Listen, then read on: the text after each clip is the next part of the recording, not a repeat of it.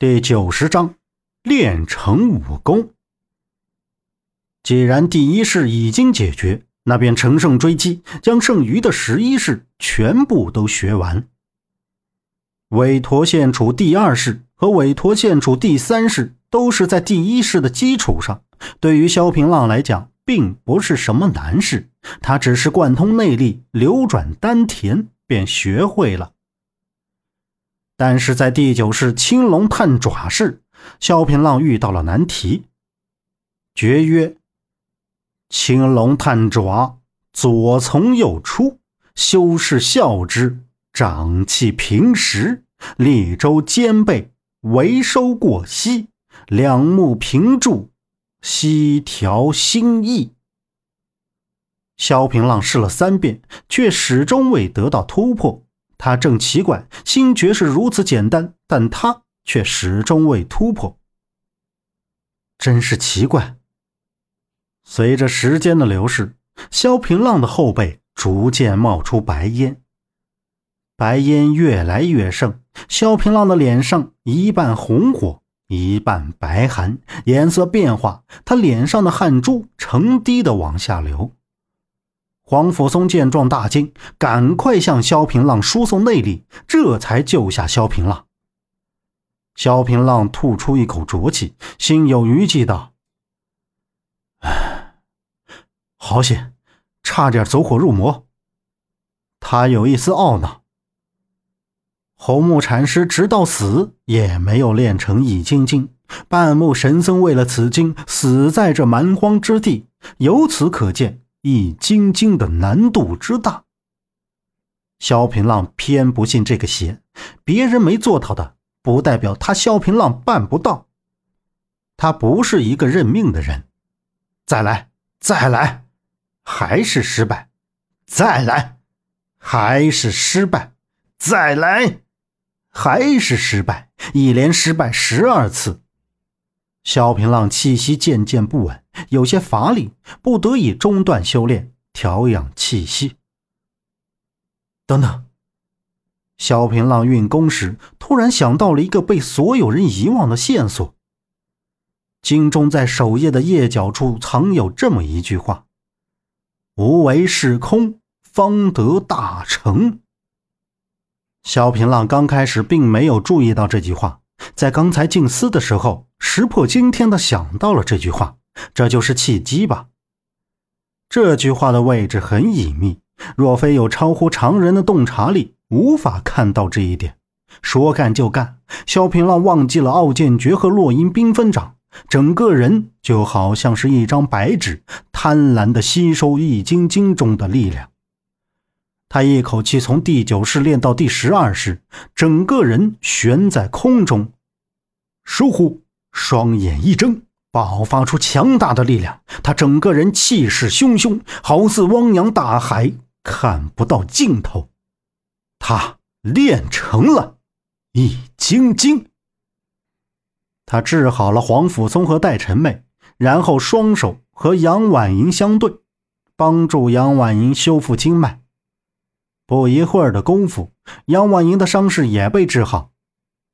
杨婉莹睁开眼睛，看到是萧平浪，便忍不住扑上去抱住他，抽泣着。萧平浪让杨婉莹趴在他的肩上哭了一会儿，然后扶起他道：“看到你没事，我便放心了。你为何独自一人来到朔州大漠来？”杨婉莹红着眼道。烟华山上，你的眼里只有南宫子月，哪里有我的位置？这算告白吗？萧平浪怔了怔，站起身来道：“我们稍事休息，便出发吧。”他不愿意面对杨婉莹这样的话。他和南宫子月早已情定终生，又怎么能再接受杨婉莹呢？他不想再给杨婉莹希望，将来又给她失望。早已知道结局，倒不如不去打扰。几个人休整了一番，便向秦岭山脉深处走去。经过跋涉，他们终于看到了一个硕大的山洞，洞前竖着一块长碑，碑上插着许多剑。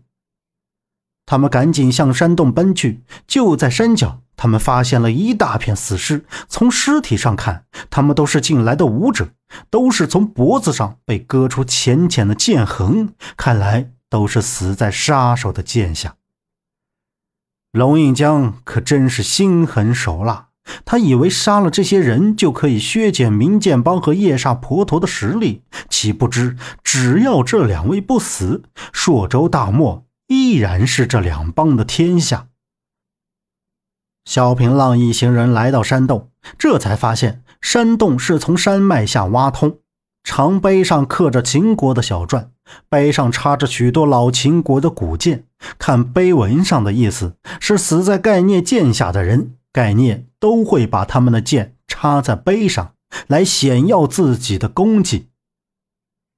作为老秦国的第一剑客。挑战盖聂的人不计其数，但他无一落败。现在只有后人来挖他的坟骨。萧平浪，你果然没有让我失望啊！冷无双从一处闪了出来，后面跟着天泉山庄的少庄主卓尔克。破天和东瀛隐士花神也出现了。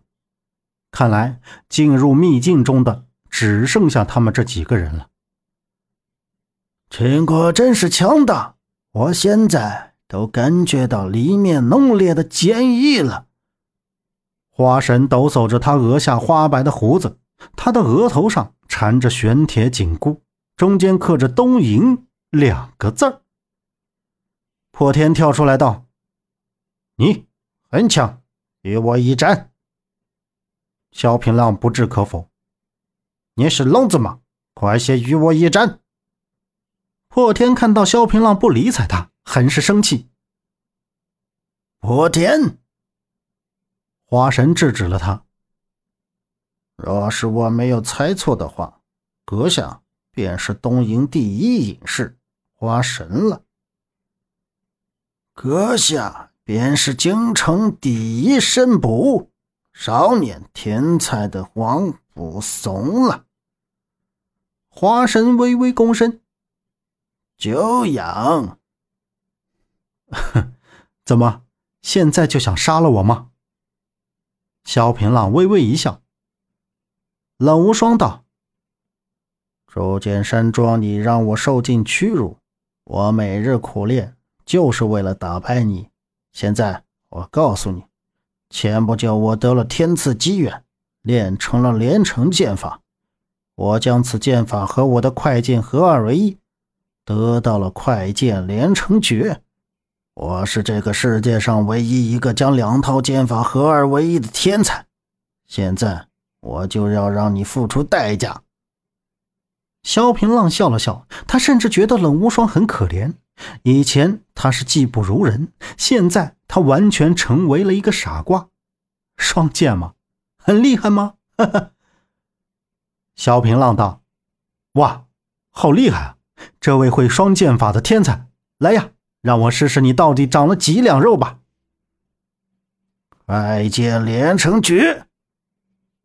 冷无双怒吼一声，极快的拔出剑，以全身之力打出极具霸气的一剑。此剑可震山河，失日月之色。萧平浪不慌不忙，傲剑诀。